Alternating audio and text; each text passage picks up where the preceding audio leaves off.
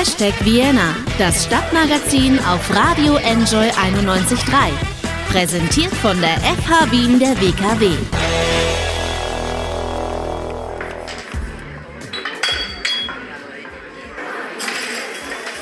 Ja, so klingt das, wenn man in einer Bar ist. Leute reden, Gläser klirren, Drinks werden eingeschenkt, Musik im Hintergrund. Diese Baratmosphäre geht uns jetzt allen schon seit guten vier Monaten ab. Und äh, wie ja kürzlich bekannt wurde, wird das auch noch eine ganze Weile lang so bleiben. Frühestens nach Ostern, so sieht es jetzt zumindest aus. Also Anfang April dürfen die Lokale, die Beiseln und die Kneipen, die Cocktailbars und Kaffeehäuser wieder aufsperren. Bis dahin bleibt einem nur, sich das Ganze vorzustellen und dabei hilft zum Beispiel die Website imissmybar.com. Dort kann man sich die Geräuschkulisse von der Bar wie so eben gehört, selber basteln und dann daheim laut aufdrehen, wenn man mit dem Glas Wein vor dem Zoom-Meeting sitzt. Damit herzlich willkommen zu einer neuen Ausgabe von Hashtag Vienna, dem Stadtmagazin. Mein Name ist Anna Moore und heute geht es auch hier um Dinge, die wegen der Pandemie heuer nicht so sind wie immer, beziehungsweise heuer nicht so stattfinden können wie immer.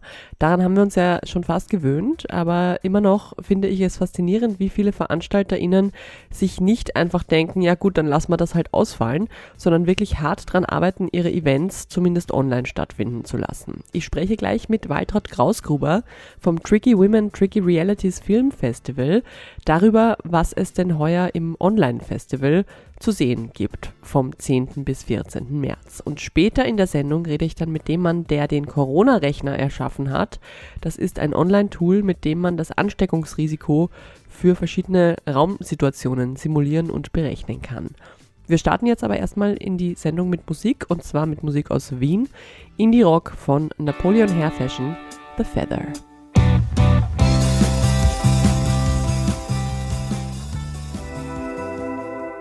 Birthdays can't be postponed oder should not be postponed. Geburtstage werden nicht verschoben.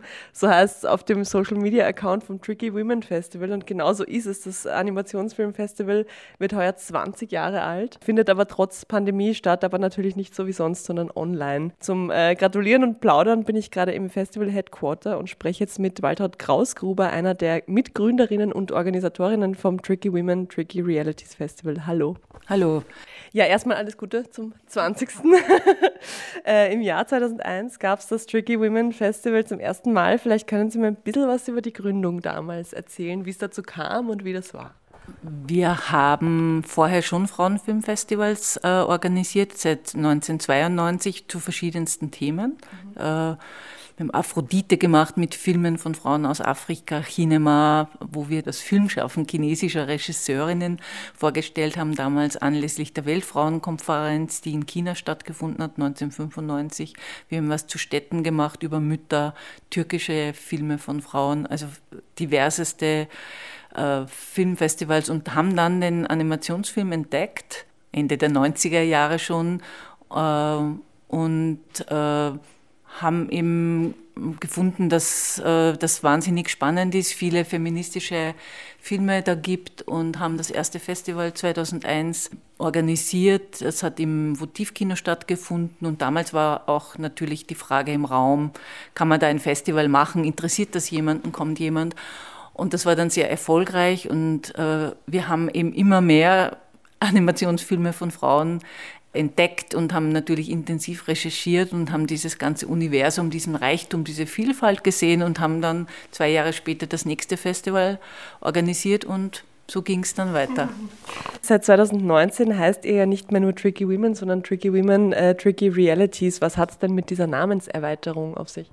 Ja, weil äh, wir auch während des Jahres auch sehr aktiv sind und äh, die Filme gern auch in anderen Kontexten zeigen, zusammen mit Frauenorganisationen oder Organisationen der Zivilgesellschaft oder wir haben schon Events gehabt mit der Gleichbehandlungsanwaltschaft und äh, auch der animierte Dokumentarfilm spielt auch eine große Rolle bei uns. Jedes Jahr gibt es mindestens ein Programm dazu. Also äh, um zu zeigen, dass wir auch ein sehr politisches Festival sind, die sich mit den Realitäten äh, auseinandersetzt. Deswegen dieser Zusatz, um dem auch mehr Gewicht zu geben. Ihr wart damals und seid, glaube ich, bis heute das einzige Animationsfilmfestival, das sich rein auf Animationskunst von Frauen fokussiert.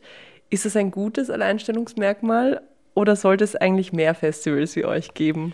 Na, am Anfang war das ja absolutes Nischenprogramm. Da war auch Animationsfilm, hat eigentlich noch keine Bedeutung gehabt. Das hat sich wahnsinnig verändert in den letzten 20 Jahren. Äh, jedes Land hat ein Animationsfilmfestival. Animation ist überall präsent in jedem Handy-Animation, also in, in, in der Werbung. Ohne Animation geht gar nichts mehr. Selbst in den Spielfilmen sind Teile animiert. Wir sind noch immer das einzige Festival mit dem Fokus, aber es gibt zum Glück immer mehr Events. Äh, auch der Animationsfilm ist generell spielt eine wichtige Rolle in, in Filmfestivals jetzt sogar in Cannes bei der Berlinale. Es, es haben Animationsfilme spielen die die eine große Rolle. Aber ein ganzes Festival, ein mehrtägiges mit Animationsfilmen äh, von Frauen, da gibt es nur uns. Aber äh, wir freuen uns natürlich, wenn die Filme von Frauen immer mehr gezeigt werden. Wir kämpfen ja für mehr Sichtbarkeit. Ja. Eben, aber darauf zielte die Frage auch ein bisschen so ab, weil einerseits ist jetzt das Einzige natürlich, wo Frauen explizit sichtbar gemacht werden, aber müsste es nicht eigentlich eh so sein, dass in allen anderen Festivals Frauen auch den gleichen Sichtbarkeitswert haben? Trick Women ist ein Statement. Überall, wo wir hinkommen, ist man automatisch in dem Thema äh, Geschlechtergerechtigkeit. Braucht es so ein Festival? Wie schaut es denn aus mit der Präsenz der Frauen auf den Leinwänden? Film ist ja was sehr Zentrales im Leben. Man sieht, äh, das äh, beeinflusst die Rollenbilder, Vorstellungen von vom Leben überhaupt. Also Film ist schon ein sehr wichtiges Medium, immer mehr visuelles. Das Visuelle spielt eine große Rolle in unserem Leben. Und es ist ja zum Beispiel bei den 100 Top-Gossing-Films in Amerika sind ja nur 30 Prozent der Hauptcharaktere sind Frauen. Aber das, das sind nur die Speaking Characters und um ein Speaking Character zu sein, braucht, muss man nur einen Satz sagen, zum Beispiel. Also das ist wirklich ein ganz kleiner Anteil nach wie vor.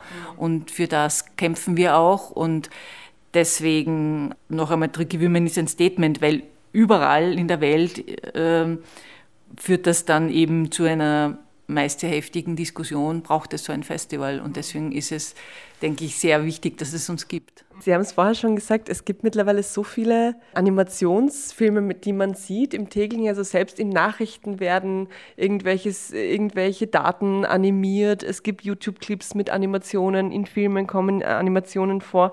Und gerade ist es ja ganz interessant, habe ich mir gedacht, gerade im Corona-Jahr ist es ja auch gar nicht so dumm, einen Film zu drehen, wo, keine Schausp wo man keine Schauspieler, also keine Menschen braucht, sondern nur Animationen.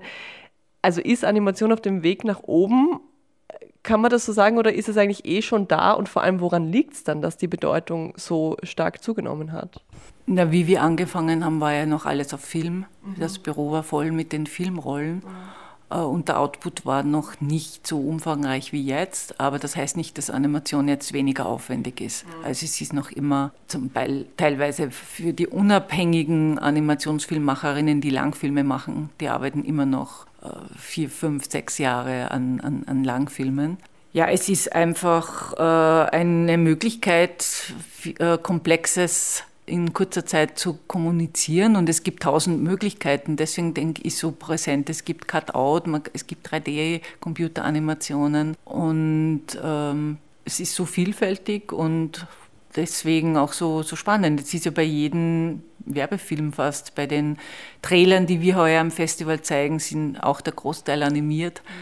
Mhm. von den Medienpartnerinnen sind die Trailer animiert, äh, weil es einfach ein ganz tolles äh, Medium ist. Ähm, wie steht es denn um die österreichische Animationsfilmszene? Ist die, also frage ich jetzt als Laie, weil ich mich wirklich gar nicht in der Szene auskenne, ist die lebendig oder wie steht die denn da im internationalen Vergleich? Ja, Österreich ist, denke ich, nach wie vor noch eher für den experimentellen Film äh, bekannt. Da gibt es auch eine gute Infrastruktur und Sixpack auch schon sehr lange, die die, die äh, verleihen und Anlaufstelle dafür sind. Aber wir haben jedes Jahr neue äh, Trickfilmerinnen, junge, die, die äh, gerade anfangen. Es ist eine sehr lebendige Szene.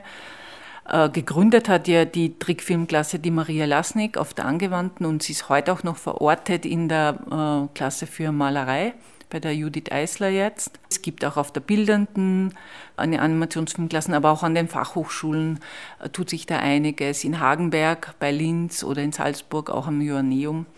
Äh, aber in Österreich gibt es nicht so äh, Ausbildungsstätten wie zum Beispiel in Frankreich, wo es hunderte von Animationsfilmschulen gibt, wo die Leute drei bis fünf Jahre ausgebildet werden in den Techniken. Da ist Österreich jetzt nicht so gut ausgestattet und bei uns gibt es keine Industrie wie jetzt in Frankreich oder, oder Amerika. Aber es gibt ein großes Potenzial. Jedes Jahr gibt es spannende Arbeiten. Es ist uns auch wichtig, immer ein Österreich Panorama zu zeigen. Das ist ein Querschnitt eigentlich des österreichischen Animationsfilmschaffens, Filme von den verschiedenen Ausbildungsstätten, von äh, Frauen, die schon ganz lange Trickfilme machen, wie Sabine Groschup jetzt oder auch die Adele Raschköwi macht schon lange Animationsfilme oder auch ganz neuen äh, Künstlerinnen aus verschiedensten Bereichen. Also die äh, Menschen, die im Animationsfilmbereich arbeiten, kommen auch oft von anderen Disziplinen, kombinieren verschiedenste Sparten sozusagen. Wie kommen Sie zu den, zu den äh, Filmen, die Sie zeigen? Gehen Sie da wirklich auf Scouting oder werden die eingereicht?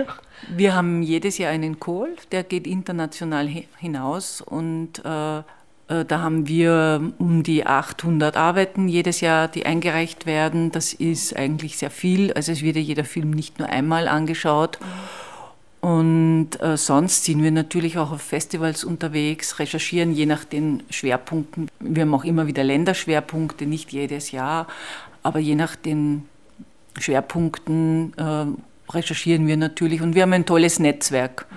und schauen natürlich auch, was auf den anderen Festivals läuft oder sind interessiert an den Arbeiten von Künstlerinnen, die, mit denen wir schon zusammengearbeitet haben, die vielleicht Artist in Residence hier waren. Hey, was machst du denn? Wir schauen, dass dieses Netzwerk ähm, betreut wird. Also es interessiert uns ja auch wirklich, wie mhm. geht es weiter mit den Künstlerinnen, wenn es einen neuen Film gibt und äh, zeigen die dann vielleicht auch gerade in Institutionen, die diesen Film gut brauchen können, weil im Animationsfilm gibt es fast kein Thema, das nicht abgehandelt wird. Deswegen mhm. haben wir auch immer wieder Fragen Anfragen, habt ihr einen Film zu dem und dem Thema? Ähm, ja, kommen wir gleich zum heurigen Festivalprogramm. Heuer passiert alles online. War das Ganze jetzt dann mehr oder weniger Aufwand in der Organisation?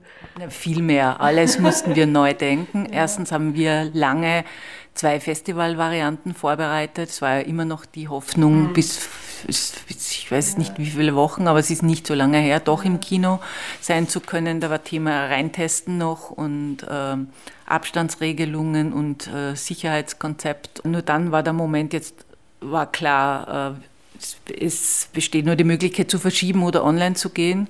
Und wir mussten ja jetzt letztes Jahr mitten im Festival abbrechen, weil dann die neuen Bestimmungen gekommen sind. Und ähm, es ist auch nicht so einfach, jetzt alles zu verschieben. Wir waren ja quasi mit dem Programm fast fertig, runterzufahren und wohin verschieben. Äh, und deswegen gehen wir online. Und äh, wir haben auch dafür gekämpft, möglichst viel des Programms nicht geogeblockt zeigen zu können. Das ist eh sensationell. Also es wird jetzt nur ein Bruchteil der Filme kann, ähm, wird nur in Österreich zu sehen sein, aber der Großteil der, äh, der, Filme wird weltweit zu sehen sein. Es ist natürlich alles Neudenken, es gibt keine bewährten Produktionsabläufe, sonst ist alles erprobt, man weiß genau, was gut funktioniert, welches Format. Und das war jetzt heuer besonders arbeitsintensiv und ist es auch noch, rauszufinden, überhaupt was ist machbar und was macht Sinn. Wird es dann auch äh, Workshops und sowas, weil die sind ja, es gibt ja begleitend immer eben Rahmenveranstaltungen ne? und äh, die wird es dann auch online geben heuer. Es gibt äh, einen Workshop in Kooperation mit dem Zoom Kindermuseum, aber für Erwachsene. Da haben wir eigentlich fast jährlich eine Kooperation mit Workshops mit für Einsteigerinnen, Einsteiger, den gibt es auch heuer dreimal 90 äh, Minuten online mit erfahrenen Trickfilmerinnen, die auch zeigen, wie man mit ähm, Open Source Software am Handy und am Tablet Animation machen kann, also so für First Steps. Mhm.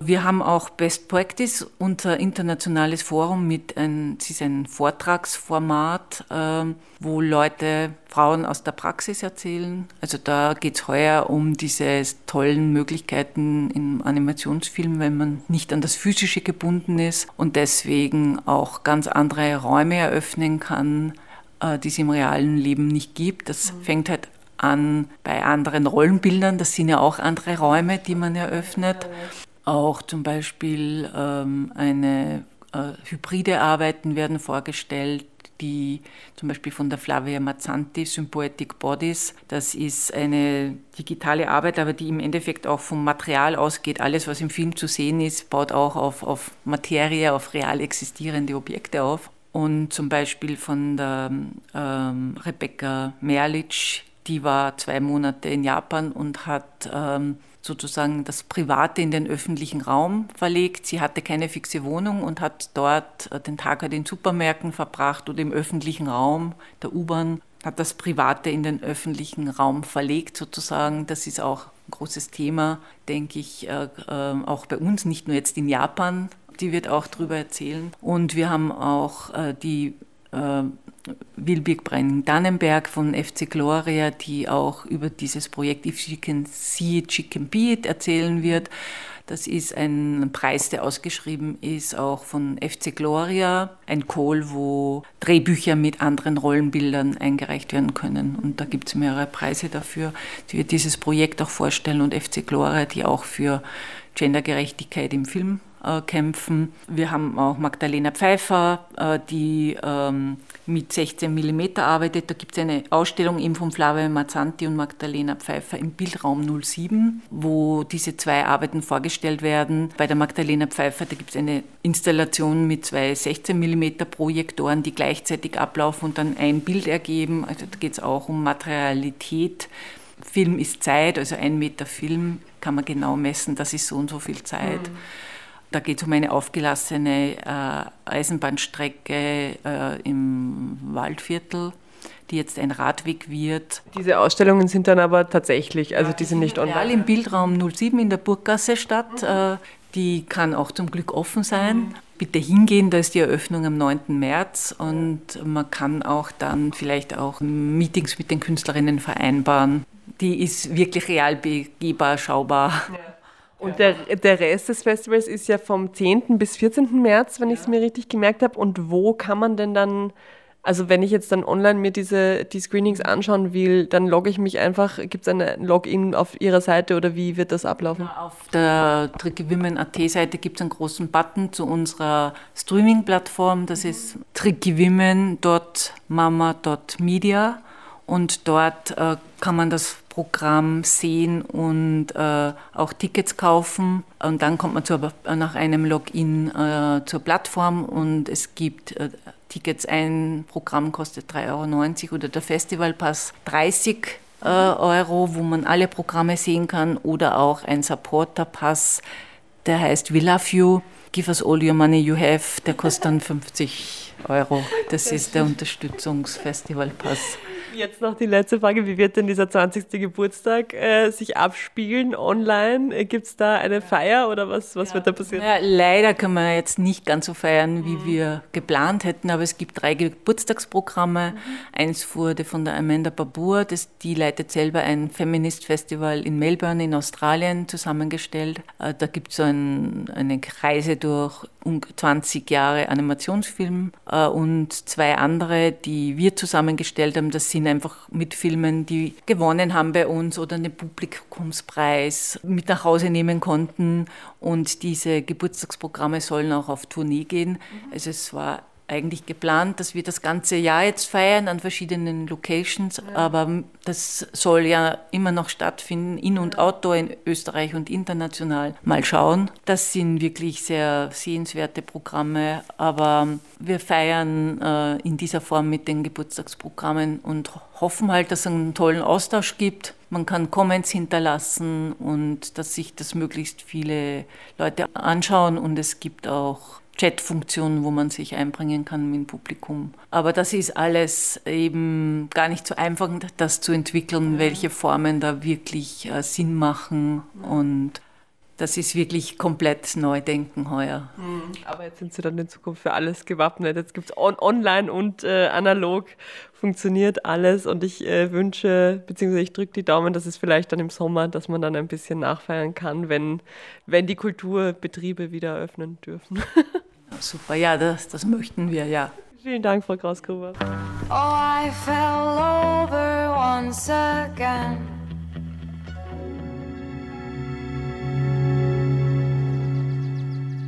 Aerosole. Ich würde darauf wetten, bis vor einem Jahr wussten viele von uns nicht, was das ist. Aber auf einmal wurden sie wichtig. Darf man joggen gehen, ohne zu viele davon an andere Spaziergänger zu verteilen? Darf man singen in einem Raum, ohne die Aerosole wild herumzusprühen? Wie lange bleiben sie? Wie gefährlich sind sie? Das waren Fragen, mit denen wir uns auf einmal beschäftigt haben. Aerosole, das sind kleinste Schwebeteilchen, die sich mit festen und flüssigen Partikeln mischen und sich in der Luft halten können. Und natürlich sind die gerade jetzt besonders beachtenswert, weil es ja darum geht, wie wird denn das Virus auch über die Luft übertragen? Wie lange hält sich das Virus in der Luft? Und das Virus kann eben auch in Aerosolen enthalten sein. Und in Innenräumen, das wissen wir, ist die Ansteckungsgefahr höher. Da hält sich das Virus länger länger, aber wie hoch genau ist sie und wie verändert sie sich über die Zeit? Das wussten ja bisher nur die Experten, beziehungsweise das konnten nur die errechnen. Jetzt gibt es ein Online-Tool, mit dem auch die Laien das nachvollziehen können sollen. corona-rechner.at, entwickelt von einer Expertengruppe bestehend aus MedizinerInnen und InnenraumanalytikerInnen. Einer davon ist Diplom-Ingenieur Peter Tabler. Er leitet das Mess- und Beratungsunternehmen IBO Innenraumanalytik und ich habe mit ihm gesprochen. Guten Tag, Herr Tabler. Ich freue mich, dass Sie sich Zeit genommen haben. Ja, ich möchte Sie auch herzlich begrüßen und auch die Zuhörer und Zuhörerinnen herzlich begrüßen. Der Corona-Rechner ist jetzt online. Äh, wie lang hat denn die Entwicklung von diesem Online-Tool gedauert, beziehungsweise wie kam das denn zustande? Wer hat denn da alles mitgemacht? Äh, zustande gekommen ist das Online-Tool dadurch, dass wir häufig Anfragen von Konsumenten und von öffentlichen Stellen bekommen haben, wie wir das Risiko in Innenräumen eigentlich objektiv einschätzen sollen oder können. Und wir haben uns dann äh, verschiedene Möglichkeiten überlegt. Sollen wir jetzt ein absolutes Risiko berechnen? Wie gefährlich ist das Ganze im Vergleich zu anderen Schadstoffen oder Umwelteinflüssen? Und da haben wir bald gemerkt, dass wir auf diesem Weg nicht weiterkommen, weil äh, sich eben das Risiko permanent ändert durch Mutationen, durch äh, unterschiedliche Durchseuchungsgrade der einzelnen Gruppen. Es gibt auch völlig unterschiedliche Bereiche, in denen die Risiken sich verändern. Wir sind dann äh, zu einem anderen Weg gekommen und es war etwa vor einem halben Jahr, dass wir ein relatives Risiko berechnen. Wir haben ein Simulationsprogramm äh, erstellt, das einerseits sehr einfach zu bedienen ist, damit jeder einsteigen kann und andererseits, wo Sie ein Ergebnis bekommen im Vergleich zu einer, ich würde mal sagen, akzeptablen Referenzsituation. Und die akzeptable Referenzsituation ist eine Schulklasse äh, im Matura-Niveau, mit einem entsprechenden Lehrer mit sehr guter Belüftung, also einer mechanischen Raumluftanlage, dass wir dann als Referenz so definieren, dass wir ein Verhältnis zu dieser Referenz als äh, Zahl bekommen. Und wenn die Zahl 2 ist, dann haben wir etwa das doppelte Risiko von diesem Referenzraum. Und wenn die Zahl zum Beispiel 0,3 ist, dann haben wir nur 30 Prozent dieses Risikos, dieses Referenzraumes, äh, indem wir ein akzeptables oder mittleres Risiko annehmen. Würden Sie sagen, dass das, äh, dieser Referenzraum, äh, Sie haben gesagt, genau, akzeptables Risiko, aber ist das dann nicht eigentlich schon mit so vielen Leuten in einem Raum, ist es dann nicht eigentlich schon ein hohes Risiko? Naja, da, das ist eben offen. Also wir machen natürlich mit unserem Rechner keine toxikologische Bewertung von, von diesem Raum, aber äh, bei einer guten Belüftung und ausreichenden Abständen zwischen den Leuten, und das ist ganz, ein ganz wichtiger Punkt, und natürlich auch äh, anderen Maßnahmen wie zum Beispiel Desinfektion der Hände, kann man durchaus von einem mittleren Risiko sprechen in so einem Raum. Wenn Sie dann Masken aufsetzen in so einem Raum, kommen Sie zu einem geringen Risiko, weil wir annehmen, dass in etwa die Maske das Risiko halbiert. Jetzt kann ich ja auf dieser Website ähm, Parameter eingeben quasi. Sie haben jetzt eh schon ein bisschen was erklärt, Lüftung und so weiter. Also ich kann quasi mit selber den Raum bauen, den ich, äh, für den ich das Risiko wissen möchte. Vielleicht erklären Sie kurz äh, für die Hörer und Hörerinnen, welche Parameter brauche ich denn dafür? Ich habe gesehen, da braucht man dann auch sowas wie mechanische Raumlüftung, die man in Kubikmeter angibt. Das wüsste ich jetzt nicht, wie ich das errechne man kann den Raum abschätzen, ja. Und keiner kann wirklich wissen, ob man jetzt eine sehr gute Lüftung oder eine gute oder schlechte Lüftung hat. Man kann aber aufgrund der Fenster, und da muss man in der Erklärung ein bisschen nachlesen, einmal abschätzen, ist der Raum jetzt ein Altbau mit sehr undichten Fenstern, ist er was Neues mit moderneren Fenstern, wo sie einen sehr dichten Raum mit sehr niedrigem Luftwechsel haben und das schätzen sie ab. Und wenn sie bestimmte Sachen nicht wissen, äh, dann äh, wird es ein bisschen schwierig. Dann müsste man beim Gebäudebetreiber nachfragen, äh, welche Luftmengen zugeführt werden, wie der Luftwechsel aussieht. Das gilt für Bürogebäude zum Beispiel. Können auch wir dann machen für jemanden, der sich nicht auskennt. Und sie geben dann auch die Personenanzahl ein also die Leute, die sich sozusagen in dem Raum befinden und was diese Leute tun, ob sie sprechen, ob sie nur atmen oder ob sie vielleicht laut sprechen oder singen. Das ist deswegen wichtig, weil äh, Leute, die sprechen, ungefähr die fünffache Virusabgabe haben oder man müsste eigentlich sagen Aerosolabgabe, auf denen die Viren sitzen, als Leute, die nur atmen. Und wenn sie singen, haben sie etwa die 30-fache Aerosolabgabe von Leuten, die nur atmen. Und wenn Sie dann all diese Parameter einstellen und sozusagen dann auf den Rechner äh, die Berechnung machen, kommen Sie dann zu diesem äh, relativen Risiko in Bezug auf die Referenzsituation. Jetzt gibt es ja eben da diese Tabelle, wo Sie sagen, eben ein Wert von 0 bis 0,5 im Vergleich zur Referenzsituation, die ja, so wie ich es verstanden habe, 1 ist. Ne? 0 bis 0,5 wäre ein geringes Risiko. Heißt das dann quasi, wenn ich mich dann in einem Szenario befinde, wo der Wert 0 bis 0,5 ist, dann muss ich mir eigentlich keine Sorgen machen oder ist das nur so ein, ein Richtwert, wo ich mir denke, na gut, okay, da kann ich jetzt hingehen, aber ich kann natürlich, ich habe nicht die Garantie, dass wenn ich da jetzt hingehe, dass ich dann mich nicht anstecke, weil das ist ja dann doch wieder von mir selber auch ein bisschen abhängig, ne? Und auch von meinem, ich weiß nicht, Immunsystem oder äh, keine Ahnung, eben von, ist da jetzt jemand, der, der sehr stark ansteckend ist und so weiter? Oder heißt es quasi, dass wenn ich ein, wenn ein guter Wert rauskommt, dass ich dann bedenkenlos äh, in diesem Raum, in diesem Raum mich aufhalten kann? Naja, Sie sprechen da einen ganz, ganz wichtigen Punkt an. Es ist ungefähr so wie beim Autofahren. Ja? Äh, wenn Sie sich ins Auto setzen und den Gurt nicht anlegen, dann werden Sie vermutlich auch nicht äh, sozusagen einen Unfall machen und durch die Windschutzscheibe segeln, mit größter Wahrscheinlichkeit. Aber wenn ein Unfall passiert, dann haben sie eine größere Sicherheit, äh, das Ganze zu überleben und nicht sozusagen im nächsten Krankenhaus oder vielleicht im nächsten Bestatter zu landen.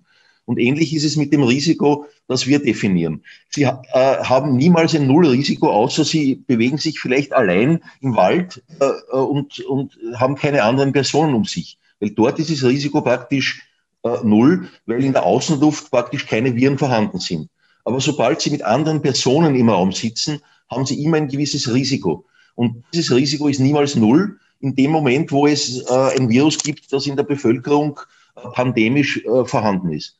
Und äh, so ist das Ganze zu sehen. Nicht? Also Sie können das Risiko einschätzen. Und wenn man sich, äh, und das ist eben wünschenswert, im Bereich unter 0,5 befindet, das ist ein geringes Risiko, entspricht einer Schulklasse mit Masken, äh, mit einer sehr, sehr guten Belüftung und auch mit ausreichendem Sicherheitsabstand, dann können Sie sich relativ sicher fühlen, Raum auch benutzen zu können mit einem akzeptablen und niedrigen Risiko. Jetzt habe ich das so verstanden, dass dieses Tool sich ja grundsätzlich schon an, an äh, Schulen, an Büros, an vielleicht öffentliche Räume oder öffentliche Gebäude richtet. Ähm, also da, wo quasi mehrere Leute in einem größeren Raum für längere Zeit sind. Aber kann ich das jetzt theoretisch auch für mich privat zu Hause nutzen, wenn ich jetzt, sagen wir, vielleicht meine Eltern zum Essen einladen will, dann sind wir da irgendwie drei Menschen in meinem Wohnzimmer äh, ich mache alle 20 Minuten mal kurz das Fenster auf. Ist dafür das Tool auch geeignet oder ist das dann eigentlich schon, naja, ein zu kleiner Referenzrahmen? Weil ich habe das gestern mal ausprobiert und da kam ein extrem hohes Risiko raus bei drei Leuten in einem äh, 20 Quadratmeter Raum mit mit äh, alle, was weiß ich, alle 30 Minuten durchlüften. Das war äh, überraschend hoch, das Risiko. Hat mich sehr gewundert. Das Risiko ist auch hoch und deswegen gibt es auch die meisten oder sehr viele Ansteckungen im privaten Bereich von Leuten, die sich eben äh, fallweise begegnen, wo man eben die äh, Situation nicht so genau kennt. Also die typische Situation, Sie laden äh, zwei Freunde ein, kommen denen nicht zu nahe, weil wenn sie ihnen nahe kommen, gibt es ja ganz andere Infektionswege. Ja? Äh, aber sie kommen ihnen nicht zu nahe, dann haben sie ein relativ hohes Risiko, äh, sich anzustecken, ganz allgemein gesprochen, wenn sie nicht ausreichend lüften oder wenn sie keine Lüftungsanlage eingebaut haben, wie das ja mittlerweile glücklicherweise viele Gebäude schon haben ja, oder viele Wohnungen schon haben. Das Tool eignet sich nicht für die Situation der eigenen Familie, weil dort überwiegen andere Ansteckungswege, und dann wäre es wenig sinnvoll, sich sozusagen mit, mit diesen Zahlen zu beschäftigen. Dann ist es wichtig, dass man allgemein gut lüftet, dass man äh, sich testet. Ja? Also das Testen ist überhaupt eine Möglichkeit, auch Risiken zu vermeiden, abgesehen von, von allen anderen äh, Überlegungen, die man so äh, zur Virusübertragung anstellt. Ja? Aber natürlich die Situation, die man äh, ja gern hat, also Freunde einzuladen, ist eine, eine, eine Risikosituation, die nicht zu unterschätzen ist generell, wenn ich jetzt schon den quasi Innenraumexperten äh, im Interview habe, was sind denn generell aus Ihrer Sicht die wichtigsten Dinge, die man jetzt beachten muss, um einen Innenraum, egal wie groß, so risikoarm wie möglich zu machen? Also ich habe schon verstanden, Lüften auf jeden Fall. Ähm, von diesen Luftreinigern halten Sie nicht so viel, habe ich, glaube ich, äh, einem äh, Artikel entnommen, einem Zeitungsartikel, oder? No, nein, nein, das ist, ein, ist ein, vielleicht ein, eine, ein, ein, eine falsche Interpretation dieses Artikels. Äh, wir halten sehr viel von Luftreinigern und zwar von geeigneten Luftreinigern, die leise sind. Ja, das ist ein ganz wichtiger Punkt und die, die auch einen guten Filter eingebaut haben. Und das haben die meisten Luftreiniger. Nur wir wir wissen, dass es natürlich, dass der Luftreiniger nur ein, ein, Hilfsmittel ist, um sozusagen in diesen Situationen zu einem Ergebnis zu kommen. Oder er ist auch wichtig für Allergiker in äh, Situationen, wo draußen die Allergene herumfliegen und wo man sozusagen den Raum sauber halten möchte. Äh, am besten ist es eine gute Lüftung der Räume mit einer zum Beispiel kontrollierten Wohnraumlüftungsanlage, im Wohnbereich und, oder einer Schullüftungsanlage, die eben bedarfsgerecht geführt wird, damit es im Winter nicht zu trocken wird. Das sind natürlich bessere Möglichkeiten, um eine äh, Verringerung des Risikos herbeizuführen. Aber der Luftreiniger dient dazu, äh, wenn man solche Anlagen nicht hat oder nicht haben möchte, äh, dennoch in solchen Zeiten wie diesen zu einer äh, Verringerung des Risikos zu führen. Was halten Sie als äh, Innenraumtechniker eigentlich generell von den Maßnahmen, denen wir uns jetzt alle seit fast einem Jahr unterziehen, beziehungsweise die ja auch immer wieder angepasst werden, sind die denn sinnvoll? Gerade was eben die Maßnahmen in Räumen betrifft, Maske tragen und so weiter. Ja, das ist vielleicht aus meiner Sicht ein ganz wichtiger Punkt. Wir befinden uns jetzt in einer Phase der Öffnung. Es wird wahrscheinlich so sein, dass in den nächsten Wochen oder spätestens Monaten die Infektionsrate sehr stark abfällt durch Impfungen. Das weiß man jetzt schon aus Israel und man wird das auch in Österreich und in Deutschland beobachten. Und dann geht es darum, Räume zu unterscheiden. Was können wir öffnen?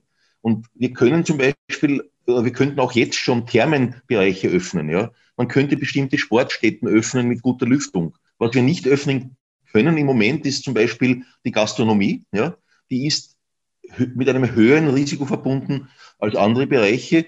Und zum Beispiel Fitnessstudios dürfen erst dann geöffnet werden, wenn wirklich das Infektionsgeschehen sehr niedrig liegt. Man muss also in der heutigen Zeit, in sozusagen der Post-Corona-Zeit oder in der anfangenden Post-Corona-Zeit, äh, muss man Räume unterscheiden, die sozusagen weniger risikoreich sind und mehr risikoreich, um dann zu, zu einer differenzierten Bewertung zu kommen. Und die weniger risikoreichen Bereiche sollte man schleunigst öffnen. Und dazu gehört zum Beispiel auch der Gastgarten von Gastgewerbebetrieben.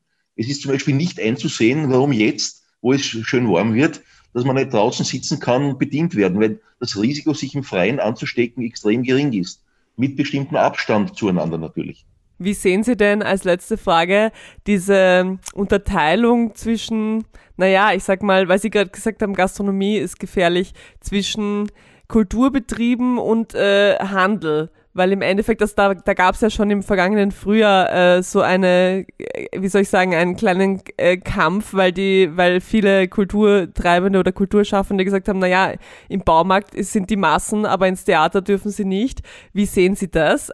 Naja, die, der Ansatz Der Quadratmeter ist ja an sich ein, ein, ein praktikabler, aber an sich äh, von der Raumlufttechnik her völlig sinnloser. Ja? Also man müsste eigentlich die Bereiche in gut belüftete und schlecht belüftete Bereiche unterscheiden.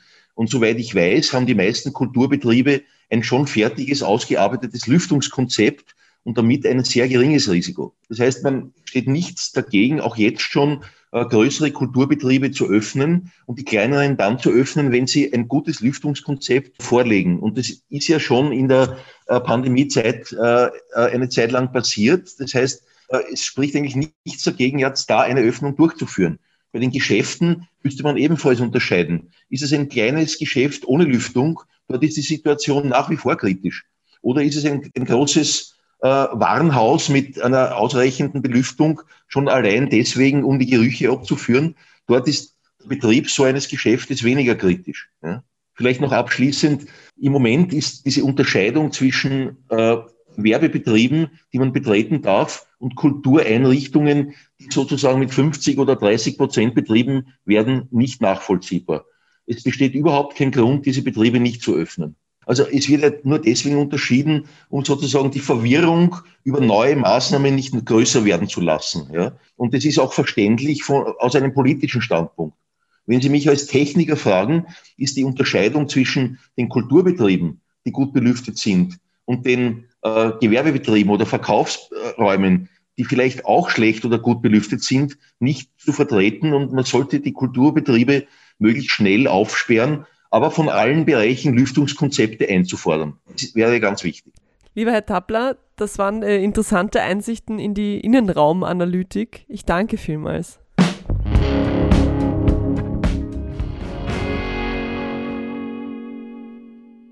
Phoebe Bridgers war das mit ihrem Song Motion Sickness. Der ist schon ein bisschen älter, aber mit ihrem aktuellen Album Punisher ist ja die gute Phoebe Bridgers heuer für mehrere Grammys nominiert und sie hätte sie wahrscheinlich auch alle schon in der Tasche, gäbe es nicht Corona. Wegen der Pandemie ist nämlich sogar die Grammy-Verleihung verschoben worden. Normalerweise findet die ja irgendwann im Jänner, Februar, glaube ich, statt. Heuer am 15. März. Und es ist wohl immer noch nicht ganz klar, ob da überhaupt Publikum zugelassen sein wird. Vielleicht stehen die GewinnerInnen von den Grammys dann auch einfach vor einem leeren Saal aber auch das wird dann bestimmt online übertragen, könnte ich mir vorstellen. Genauso wie übrigens der Flüchtlingsball, der ja auch traditionellerweise eigentlich immer in der Ballsaison im Wiener Rathaus stattfindet, veranstaltet vom Integrationshaus. Auch der geht heuer ins Netz und zwar am Samstag, den 27. Februar, also kommenden Samstag. Es wird ein Streaming-Event, geht den ganzen Nachmittag und Abend lang mit tollem musikalischen Programm. Live-Musik direkt aus dem Rathaus gibt es zum Beispiel von Sigrid Horn oder auch von Mato and the Vienna Dancehall Orchestra. Und es werden auch noch alte Konzerthighlights von früher gestreamt. Zum Beispiel ein legendäres Konzert von der deutsch-französischen Ska-Band Irie Revolte und auch eins von Kurt Osband, das er im Rathaus gegeben hat. Kurt Osband, sprich Willi Resitaritz, ist ja auch einer der Schirmherren vom Flüchtlingsball ist also auf jeden Fall immer auch mit dabei. Wer Lust hat auf diesen bunten, diversen Samstag mit Live-Musik, www.flüchtlingsball.at. Moderiert wird die Show von Birgit Denk und Gerald Wottemer und das Ganze ist diesmal gratis. Was man aber vielleicht tun sollte, ist eine kleine Spende dafür ans Integrationshaus leisten. Normalerweise geht ja der Erlös von den Ballkarten an das Haus und heuer ist das Integrationshaus auf freiwillige Spenden angewiesen. Und für so ein Programm, denke ich, da kann man schon ein bisschen was geben. Damit verabschiede ich mich und zwar nicht nur bis zur nächsten Sendung, sondern überhaupt. Ab sofort werde ich Hashtag Vienna nicht mehr moderieren. Das macht in Kürze dann eine neue Kollegin. Und so bleibt mir nur zu sagen, danke fürs Zuhören in den vergangenen zwei Jahren. Mir hat es Spaß gemacht und ich hoffe euch auch immer mal wieder. Mein Name ist Anna Moore. Macht es gut und Baba. Ich schenke euch noch ein bisschen Liebe zum Abschied. Mein Frühlingssong heuer kommt von Ferdinand, formerly known as Left Boy und er heißt Das ist Liebe. Tschüss.